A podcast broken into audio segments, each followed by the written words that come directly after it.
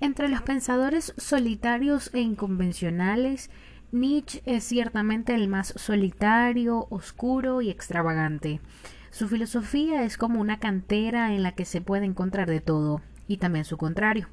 Según sus propias palabras, su pensamiento no es teoría, sino dinamita. Era un visionario, profeta y loco, y como tal habría previsto con suma lucidez alguna de las tendencias futuras del siglo XX.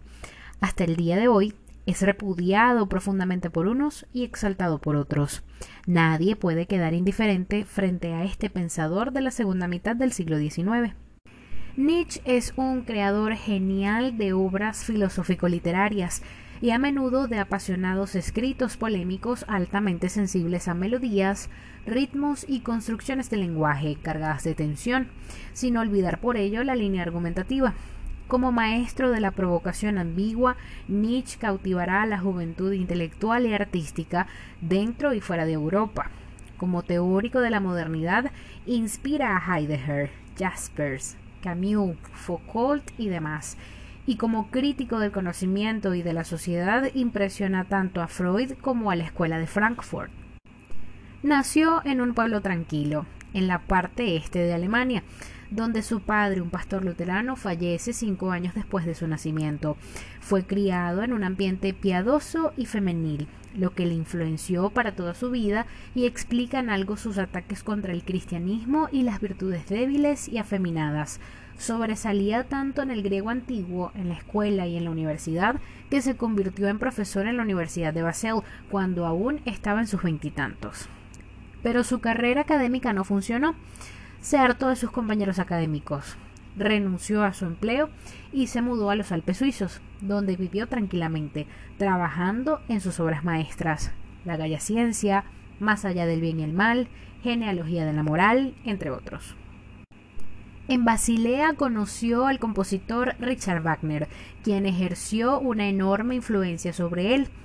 En esta época manifiesta gran admiración por el compositor y su música dionisíaca. Nietzsche entendía que Wagner representaba la renovación de la cultura alemana. No es extraño, pues, que la primera obra del filósofo, El origen de la tragedia en el espíritu de la música, tuviera la intención de justificar las concepciones dramáticas wagnerianas. Sin embargo, la posición de Nietzsche respecto a Wagner fue cambiando.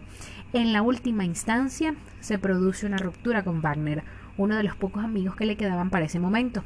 Nietzsche, entonces, se vuelve poco a poco un hombre solitario. Tuvo muchos problemas. No se llevaba bien con su familia, sus libros no se vendían, conoció a una mujer de origen finlandés que era hermosa y sabia, en la que creyó encontrar una compañera del alma como la que tuvieron Comte y Stuart Mill, pero rechazó su oferta de matrimonio para casarse con uno de sus mejores amigos. A sus 44 años tuvo un colapso mental del cual nunca se recuperaría y tras el cual moriría 11 años después. Los últimos años de vida los pasó sumido en una demencia más o menos pacífica al cuidado de su hermana Elizabeth, quien se dedicó a editar sus libros con más instinto comercial que fidelidad a su pensamiento. Durante esa época de conciencia ausente, alcanzó en toda Europa la celebridad merecida que nunca pudo gozar años después. A lo largo de su vida escribió una obra extremadamente personal, que comenzó con una novedosa y polémica interpretación del mundo antiguo y de la cultura griega clásica, y que lo condujo a la crítica radical del cristianismo y del humanismo positivista de su época. Nietzsche fue inicialmente seguidor de la obra de Arthur Schopenhauer. Sin embargo, como ya tantas veces hemos visto que pasa entre filósofos, el mejor discípulo fue también quien más radicalmente contradijo las conclusiones del maestro. Toma de Schopenhauer la imagen del cosmos como voluntad que lucha por desear, por extenderse, que arrolla todo a su paso y que no surge de una razón organizadora, sino más bien del impulso ciego, pero a diferencia de él, que ve esto como una especie de dolor, Nietzsche considera que sí, hay sufrimiento, pero también hay alegría, una profunda exaltación. Schopenhauer ve el juego de la voluntad desde el individuo y constata que la voluntad se vale de él para sus propios fines y luego lo aplasta sin miramientos. el resultado es un irrenunciable pesimismo. La vida es dolor porque es deseo, y el deseo tiene como únicos destinos la insatisfacción o el hastío. La filosofía nietzscheana es influenciada sobre todo por los presocráticos, Schopenhauer y Darwin. Sin embargo, como vemos, toma distancia de ellos en los puntos más cruciales. Nietzsche considera que el yo es una ilusión y entonces adopta un punto de vista descentrado para contemplar el juego que eternamente fluye de las fuerzas que componen la voluntad de poder. Este juego se le aparece pues como gozoso.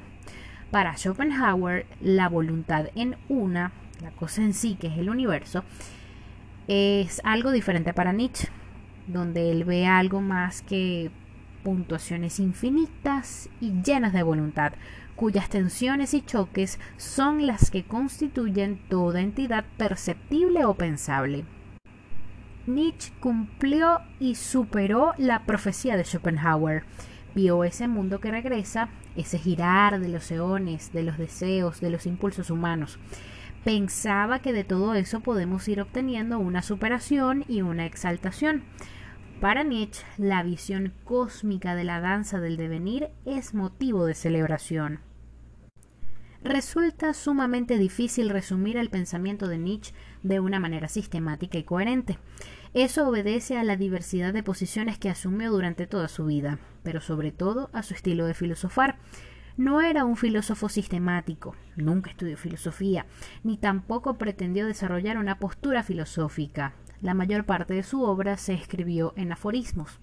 Nietzsche era un maestro del idioma alemán, un genio poético. Muchos de sus aforismos han ejercido un impacto casi hipnótico. Sacado de su contexto, demuestran la gran variedad del pensamiento nietzscheano. En su filosofía podemos distinguir una filosofía negativa, que tiene como objeto la destrucción de todas las verdades aparentes, mediante una crítica radical, y una filosofía afirmativa, en la que pretende dar pautas para superar el vacío dejado por el martillo de Nietzsche. En su afán de someter todas las verdades de su tiempo a la sospecha crítica, Nietzsche empieza con una crítica de la moral y radicalizándola en una crítica de teísmo y de cualquier tipo de creencia. Así llega a la proclamación del nihilismo, de la ausencia de todo valor y sentido. Los elementos afirmativos de la filosofía nietzscheana pretenden superar este vacío nihilista mediante una transformación universal de los valores. Desarrolla su hipótesis en la voluntad del poder como motor fundamental de todo universo, afirmando así la llegada del superhombre y dejando la idea del eterno retorno como la máxima prueba para la afirmación de la vida. Nietzsche es conocido como el filósofo de la sospecha, y él mismo caracterizó su pensamiento como dinamita, que destroza todas las verdades aceptadas generalmente. Su filosofía se extiende en primer lugar como crítica, pero en sentido axiológico, sometiendo a la sospecha los valores establecidos. En un primer momento, entre 1869 y 1876, desarrolla Nietzsche una amplia crítica de la cultura alemana, por considerarla decadente y mediocre, incluyendo la corriente del idealismo. Nietzsche llega a la conclusión de que a partir del racionalismo de Sócrates, el ser humano se ha desviado de la verdadera dimensión de la vida, refugiándose en un mundo ideal imaginario. Por algo aquí refuerza y exalta a los presocráticos y menosprecia a Sócrates y la filosofía post-socrática. Cada cultura, es a los ojos de Nietzsche una combinación de dos elementos. Uno dionisíaco, el dios Dionisio, representado eh, en este caso por el mundo desordenado de las pasiones, emociones y desborde que abraza la vida en toda su oscuridad y horror, y otro apolíneo, el dios Apolón, al contrario, representaría el pensamiento ordenado, la belleza, los ideales, lo que cubre la realidad con un manto estético y racional de formas y esquemas ordenados. Según Nietzsche, Sócrates fue el primero que abandonó el principio dionisíaco, exaltando su contrario. Así toda la cultura occidental puede ser caracterizada por una supresión de la vida en sus aspectos dionisíacos y por una idealización de lo racional. Se opone a Hegel de forma tajante, pues la vida es lo que determina el pensamiento y no un espíritu que domina todo. Aquí es donde vemos la tendencia antirracionalista de Nietzsche tratando de rescatar la vida en su plenitud como base fundamental y racional. Un segundo momento entre 1877 y 1882, Nietzsche profundiza su ataque en una crítica a la moral, negando la existencia de leyes universales y normas eternas. Nietzsche plantea una historia de la moralidad, relativizando así la validez de la moral establecida. La moral es simplemente el reflejo ideológico de la utilidad social y personal de algunos preceptos. Nietzsche descubre una historia dual primitiva del bien y el mal, de acuerdo a las condiciones físicas y psíquicas de las personas. Existía una moral de los señores o moral aristocrática, para la cual lo bueno es lo noble y fuerte, y lo malo lo plebeyo y lo débil. Esta moral fue cuestionada por una moral de los esclavos, o moral de rebaño, a raíz del cristianismo. Nietzsche habla de una rebelión de los esclavos en la moral, que comenzó con el resentimiento hacia los débiles frente a los fuertes. El resultado es una transformación radical de los valores morales. Lo bueno se convierte en el mal y viceversa. Valores como el orgullo, la fuerza, el poder y la autoestima se consideran como vicios, mientras que las deficiencias naturales como la humildad, la misericordia, la compasión se convierten en ideales éticos de la nueva moral de los esclavos. La tragedia para Nietzsche consiste en que los cristianos pudieron imponer una nueva moral a todo el mundo, debilitando la naturaleza humana, de tal manera que la presente cultura es de mediocridad y de resentimiento. En una sociedad moderna, las ideas y normas cristianas se expresan en democracia y socialismo. Nietzsche forma una posición antidemocrática y aristocrática, predicando la transvalorización de todos los valores. Lo que se considera como bueno ahora realmente es lo malo y viceversa. El hombre debe dejar de ser esclavo, levantarse y ser el jefe y señor. En un tercer momento, entre 1883 y 1887, Nietzsche ataca directamente al ateísmo en una crítica a la religión, sobre todo a la cristiana o lo que interpretó que era cristiano. Según Nietzsche, Dios es un concepto hostil a la vida y a la voluntad de poder. La fe es un signo de debilidad. El hombre necesita a Dios porque tiene miedo a asumir la vida en toda su profundidad. Más bien el ateísmo es un signo de fuerza personal que permite desarrollarse creando sus propios valores. El cristianismo con su moral de esclavos impide el desarrollo de los individuos superiores. A la vez, Nietzsche es consciente de que la muerte de Dios escrita en Así habló Zaratustra derriba todos los valores éticos aceptados. El advenimiento del nihilismo como un vacío total de valores y sentidos es inevitable. La crisis de la civilización cristiana es una crisis total que solo puede ser superada mediante la transformación de todos los valores y del mismo hombre en un ser superior. En este sentido, el nihilismo para Nietzsche es una tragedia y una transición. Pero, ¿qué divinidad es la que ha muerto entonces? Ha muerto el Dios del sentido del universo, el Dios de una verdad única el Dios que sostenía y justificaba la tranquilidad intelectual de los seres humanos, la ciencia, el conocimiento. Aunque el individuo no fuera religioso, toda su existencia se basaba en una especie de gran idea del sentido de verdad, de coherencia, que era lo que llamaba divinidad. Nietzsche dice que eso ha acabado, que eso ha muerto. La sociedad estaba a las puertas del siglo XX, que él de alguna manera previó, y lo que la sostenía se ha hundido. Y ahora cada ser humano va a tener que sostener por sí mismo el sentido del mundo, del discurso. Ya no vamos a poder aferrarnos a un gran sentido cósmico, sino que vamos a tener que sostenernos por nosotros mismos. De ahí la importancia de alcanzar esa madurez superior intelectual que él llamó equivocamente superhombre. Nietzsche era un ilustrado radical. Sin embargo, su voluntad de liberar al hombre de su inmadurez culposa no sigue el modelo judicativo de Kant, sino el de Voltaire, que opta por el compromiso. Indaga con actitud implacable e incluso burlona las causas ocultas que hasta entonces habían enmascarado la inmortalidad de la moral dominante y despeja con ello el camino para una mejor forma de vida. La crítica nietzscheana realizada en nombre de la moral es un acontecimiento ético. Se dirige contra la grandiosa necedad, imperante supuestamente desde Platón, que busca el sentido de la vida en valores y verdades ultraterrenas. Nietzsche rechaza asimismo la moral judeocristiana de la compasión y es consciente de coincidir con ese desprecio en Platón, Spinoza, Kant y demás. Por otra parte, rechaza también su simple contrario, el budismo europeo, el nihilismo que niega cualquier obligación.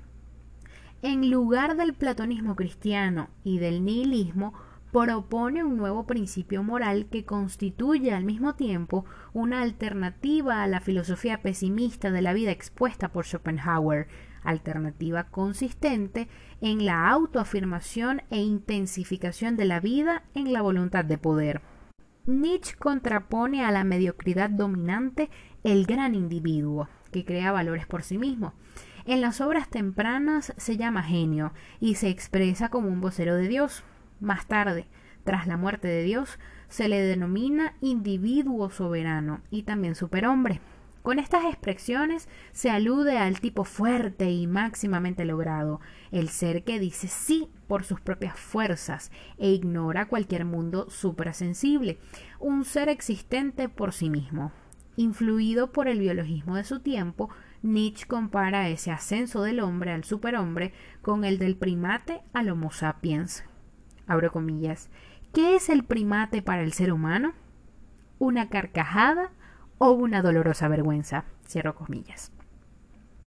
Eso mismo deberá ser el hombre para el superhombre, una irrisión o una vergüenza dolorosa.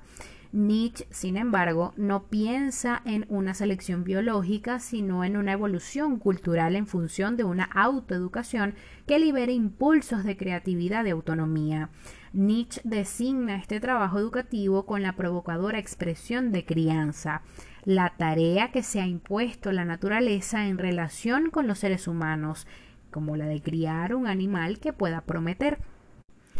No se trata de una pequeña promesa, del compromiso de realizar un trabajo cualquiera.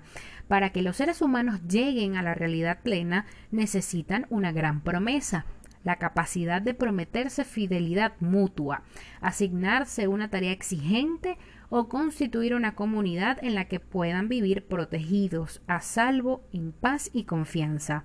Para que el ser humano tenga la capacidad de realizar promesas tan exigentes y pueda responsabilizarse efectivamente con el futuro como poseedor de una nueva voluntad duradera e inquebrantable, deberá ser previsible la ayuda de una camisa de fuerza social. Nietzsche se sirve del término crianza para este doloroso proceso educativo realizado hace mucho tiempo, ya en la prehistoria, en esta historia natural de la moral. Al final de todo este proceso se halla el individuo soberano, que se ha vuelto a desprender de la camisa de fuerza. Gracias a su libre autodeterminación, no volverá a verse oprimido por una mala conciencia, Liberado del miedo al mal, seguirá aquella moral de una vida intensificada y no debilitada, en la que lo contrario del bien no se llama ya maldad, sino mal. El más allá del bien y el mal, exigido por Nietzsche, no consiste en una actitud de amoralidad, sino en la moral del bien y el mal. Quien se somete a ella une el dominio sobre sí el dominio sobre las circunstancias, sobre la naturaleza y sobre todas las criaturas de voluntad débil a un solo individuo superior que le corresponde el privilegio de poder hacer grandes promesas.